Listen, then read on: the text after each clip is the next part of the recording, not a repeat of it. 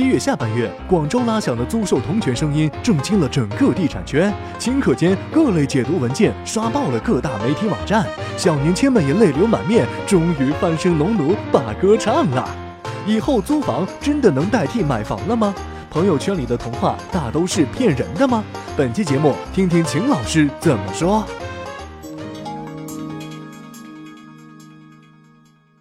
各位网友啊，欢迎您来到秦说朋友圈。最近呢，有一个特别热门的、大家关心的话题呢，就是租售同权或者叫租售并举啊。那么很多人都说啊，租房者的美好时代啊，真的是要来临了。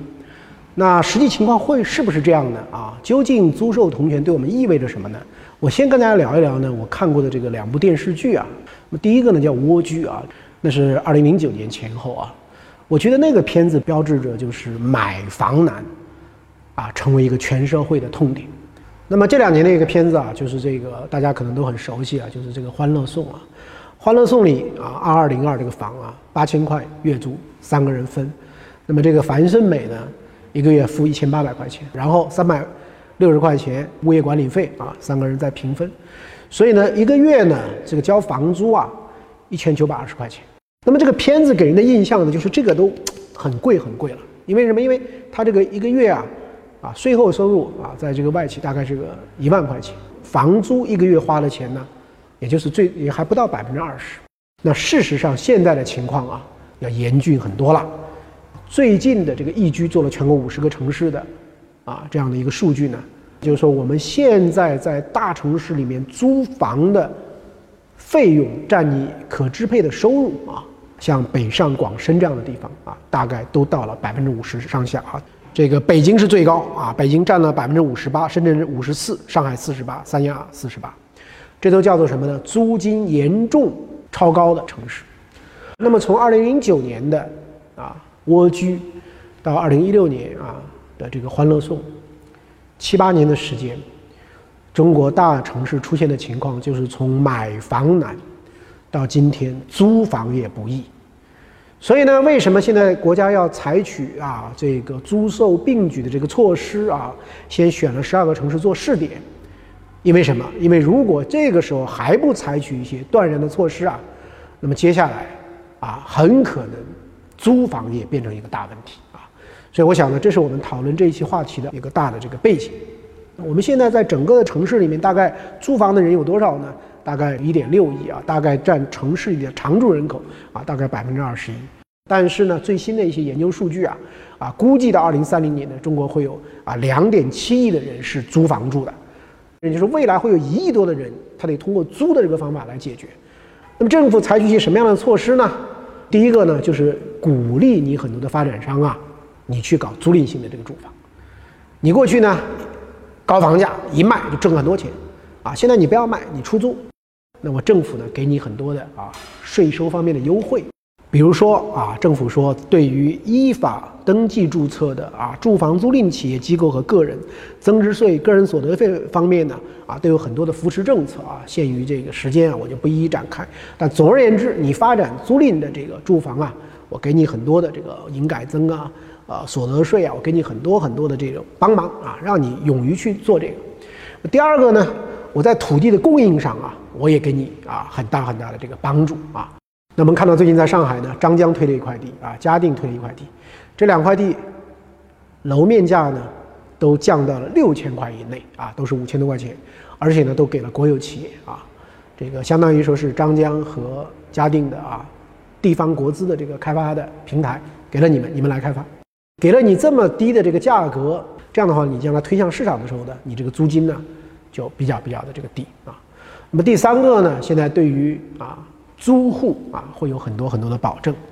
那么其实，在二零一五年的时候，国务院的这个最早出台的文件里面已经说了，就是租房的人在基本公共服务上，跟买房的人呢是啊视为这个同类的，是一模一样的这个待遇。那么但是在当时呢，对于基本公共服务啊、医疗啊、教育啊的细节，它是没有的。那么看到最近在广州呢，已经出台了一个细则了，就是说，在一个地方你租房子的啊，如果说你能够符合一些条件，比如说你的这个租的这个房子住满了一定的期限，如果你是啊，政府的特殊引进人才，或者说你的这个经济条件极其困难，属于政府要帮助的，那划了一些这个类别。那么到这些类别的时候呢，你享有跟本学区内的啊其他的这个符合条件的这个住户啊，就是买房的这些人，你是一模一样的啊条件，也可以进这样的一个学校。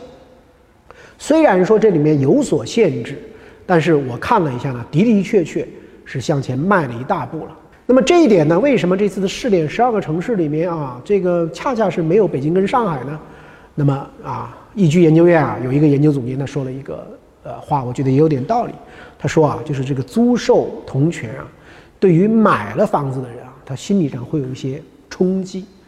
啊，我花了那么多的钱啊，特别是学区房，往往都是天价房啊。这个涨得最多的就是学区房。我买了这个学区房，现在我发现，啊，不是只有我在这个列车上了啊，有又上来了一些租房的，原来他们是不在这个车上，现在他也在这个车上了。那我觉得这个僧多粥少啊，我觉得我现在这个某种意义上我没有以前那么那么开心，以前那么划算了。而北京、上海的房价涨得最多，北京、上海的学区房涨得最高，所以目前呢说啊，北京、上海你们这些地方先不要试，我们先拿十二个人口净流入很多的地方啊，先在这里试，因为人口净流入很多，总要解决这些问题，我们让这些地方先慢慢的试，再看北京、上海再说。那么当然了，也有很多的这个人认为啊，这个租售并举啊，并不能够抑制整个房价的这个上升啊。那么他们的这个主要的理由是什么呢？说中国搞这个租赁房啊，不是自今日始，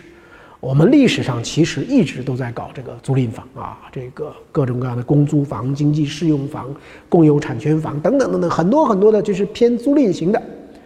那么尤其是在二零零八年、零九年啊之后，零九年我们知道下半年。啊，狂涨以后，其实政府采取了很多措施，当时也是派指标分到全国各地，必须要拿出多少的这个房子啊，作为这个经济适用的这样的一个公共租赁的这个房屋。那这么多的当时的释放出来以后，情况怎么样呢？啊，发现一般这样的地方啊，啊，周围的配套环境，这个教育、医疗、文化、娱乐、商业这个配套环境呢，啊，都有一些问题。那么第二个呢，发现有一些这个有一些地方的这个房子的这个质量啊、户型啊、电梯啊，方方面面，有的些方面呢做的并不够的这个完善，所以呢，往往是很多的这个啊租赁的这种类型的房子呢，啊，并没有说引起大家很强烈的啊这样的一种这个啊欲望，所以呢，过去搞的这个公共租赁房啊，搞的这个经济适用房呢，没有起到抑制房价的作用，反而这个房价呢。啊，还在上升。那现在还有人说了，如果说未来的这个租赁啊并举的这种方法起来了，但是如果在这个售房的这一端，土地出让的很少，啊，你把很多的土地转向供应到给租房的了，那么出售的很少的话，意味着什么？意味着在售房这一块呢，你的土地供应不足。那么土地供应不足的话呢，会不会导致真正的？售卖的这部分商品房价格更往上升呢，所以的话呢，对于这一部分的这个分析呢，就认为说，啊，在一线城市租售并举的方法，最多能够让那些租房的人获得更好的条件，但是不能够抑制整个房价的这个上升。那么，当然在二三线的一些地方，那么有可能，啊，那么对于整个的这个房价的上涨的这个力度呢，因为这最近这几个月啊。这个上涨的力度还是比较大的，那么对于这些呢，可能会有所这个抑制啊。那么最后呢，我们再来做一些这个国际的比较，啊，来看一看我们租售并举的这个呃做法会对中国中国未来的房价走势会是一个什么样的作用？我们中国目前的这个产权房啊，从全国来看呢，呃，已经有四十点八平方米的这个人均住房了。那么这个水平其实已经高过了啊欧洲的大部分国家的水平了。那么在这样的一个背景下，大家还是有那么多的人要这个买房。现在很多的地方要采取无限的方法才能够把它给遏制住。这说明了什么？说明整个中国人有把房子作为整个财富的载体的这种习惯，在全世界呢可能是最最强烈的。那么我们如果来看美国，它的这个租房率呢有百分之三十一。我们来看德国啊，可能有百分之这个六七十啊都在这个租房子。所以呢，中国的这个文化传统啊，跟西方的呢并不太一样。就中国人对于这个房子里面所包含的公共福利以及这种财富传承的这样一种这个这个心态呢是啊根深蒂固的。那么我们有一个很出名的啊券商分析任泽平先生啊，他这个啊前阵做了一个研究，他说中国呢。如果来看这个数字本身呢，中国现在的房价是非常畸形的，因为什么？因为从全世界大体上的城市的租金回报呢，大概百分之四到百分之六，那中国现在是多少呢？中国大概是百分之二点四到二点六。那中国的一线城市多少呢？一线城市的啊房租的这个租金的回报率呢，大概只有百分之二。那可见说。中国的房价从这个意义上来讲呢，相对于全世界来讲是不合理的。但是因为有这种文化的因素，也可能有这种投资渠道的因素，也可能有这种历史上形成的路径依赖的因素，所以中国人还是把很大的这个压住啊，就压在这个房子上。因此，如果我们从一个国际比较的角度来看，说是不是啊，中国未来会像德国、会像东京那样，更多的啊，因为这种啊租赁房的这种更多的人去住。就可以把房子给抑制了，啊，我个人是啊不太认同这样一种前景的。我认为，由于中国的根深蒂固的，所以我认为中国的啊，无论是从文化的意义上，还是从政府对于土地的依赖的意义上呢，在相当长的时间里面都不支持说把房价给打下来，把土地价格给打下来。那么，既然不能够把土地价格给打下来，那么采取的啊比较好的方法，也就像我们刚才所说的，那就只能是把一部分土地呢变成这个啊变成这样一种。这个是租房，那这样的一种方法呢，一方面它缓解了这种社会的矛盾啊，就是我总能租得起吧，对吧？我买是买不起，但是啊，像樊胜美这样的这种案例，我花啊三千块钱在上海啊，花了两三千块钱能够租个地方，那我也能够在这个地方去寻找更多的机会，啊，也留出来一个这个时间让我去改变自己的这个命运，那我觉得这是减缓了社会的这个矛盾。我对于中国的这个一线城市的啊，包括这个上海在内这个房价，大家如果要抱一个想法，认为会下降，我觉得这是嗯不太可能的。所以我的建议是呢，呃，这个即便你是这个租房，但是如果说你在这个过程中有了更好的一些条件啊，而且有了刚性的需求，那么在这个时候呢，你去啊买一个房子，可能是很小，但是它毕竟是一个属于你的这个安静的港湾，可能你住起来心里会啊更加的踏实。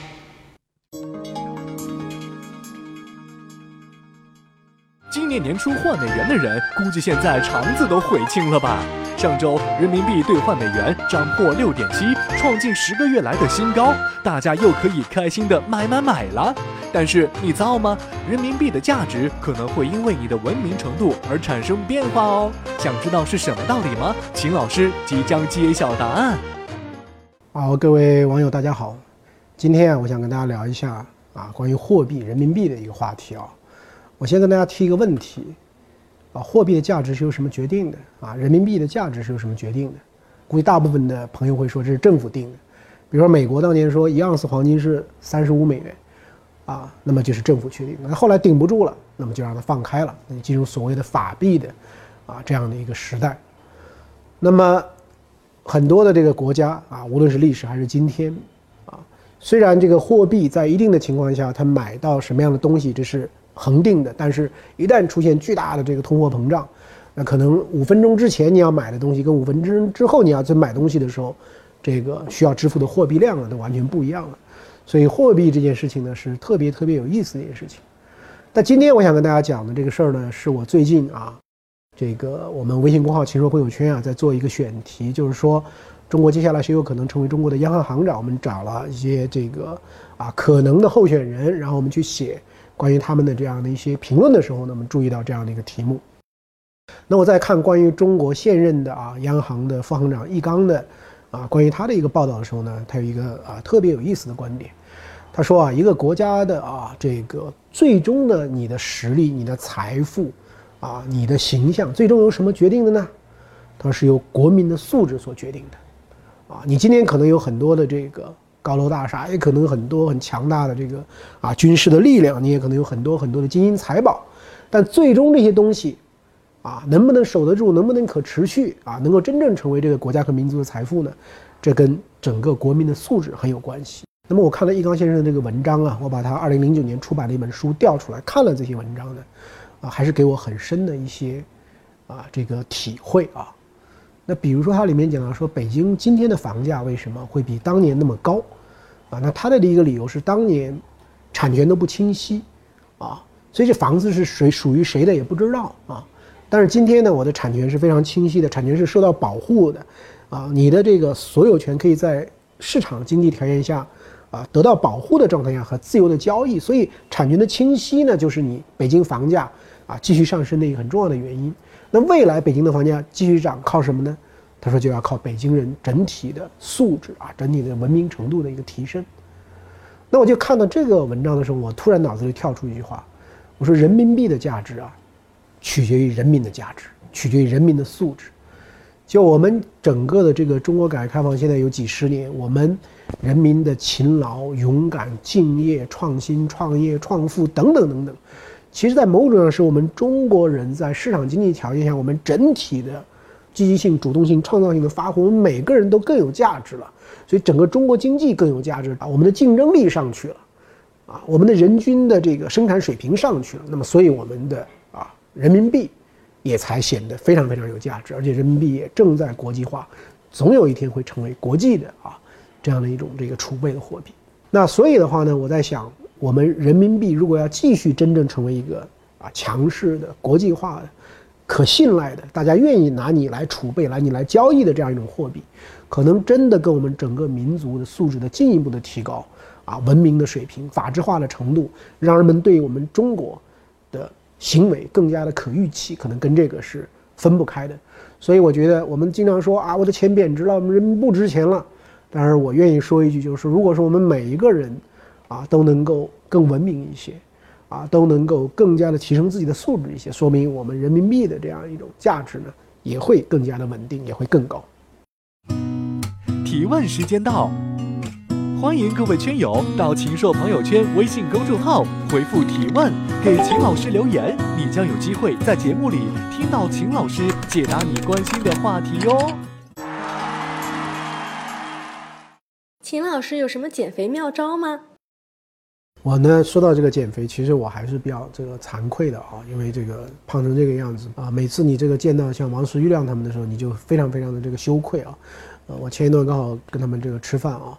啊，吃饭发现这个王总是滴酒不沾，而且吃东西我看他只只挑一些这个青菜啊，包括凉拌的也是那种绿色的那种，啊那种青菜，那个类似那种肉食啊等等等等也不吃，就喝一点这个汤。所以我们这个从如果说这个减肥的角度来讲，我觉得减肥没有秘诀，减肥只有纪律。那么我们从纪律上呢，我们这个都是还是非常涣散的啊。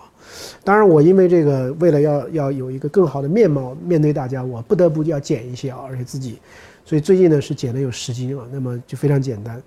呃，三个方法。第一个呢就是每天跑步啊，呃，只要是有时间啊，跑个三十多分钟啊。第二个的话呢，我觉得就是说只能节食了，这个是非常痛苦啊。我觉得你这个没有办法，就是折磨自己，就是你一定要要要要节食。